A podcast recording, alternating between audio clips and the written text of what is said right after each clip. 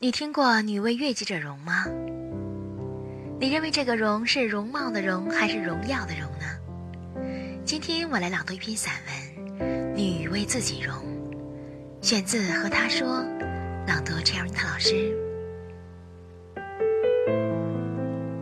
女为悦己者容，更要为自己容。漂亮这个事情，不分年龄，不分年代。也根本无所谓是给什么对象看的，重要的是你的心境，你心底要保有那份对自己的爱惜，那种对自己有期待、有自信的状态，就是最美的。不过，如果你认为“你为悦己者容”的“容”字，单单指的是容貌，未免有点肤浅了。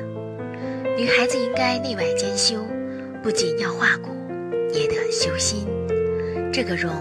应该是荣耀的荣，应该是能为自己感到光荣吧。我们的微信公众号是“樱桃乐活英语”，等你来挑战哟。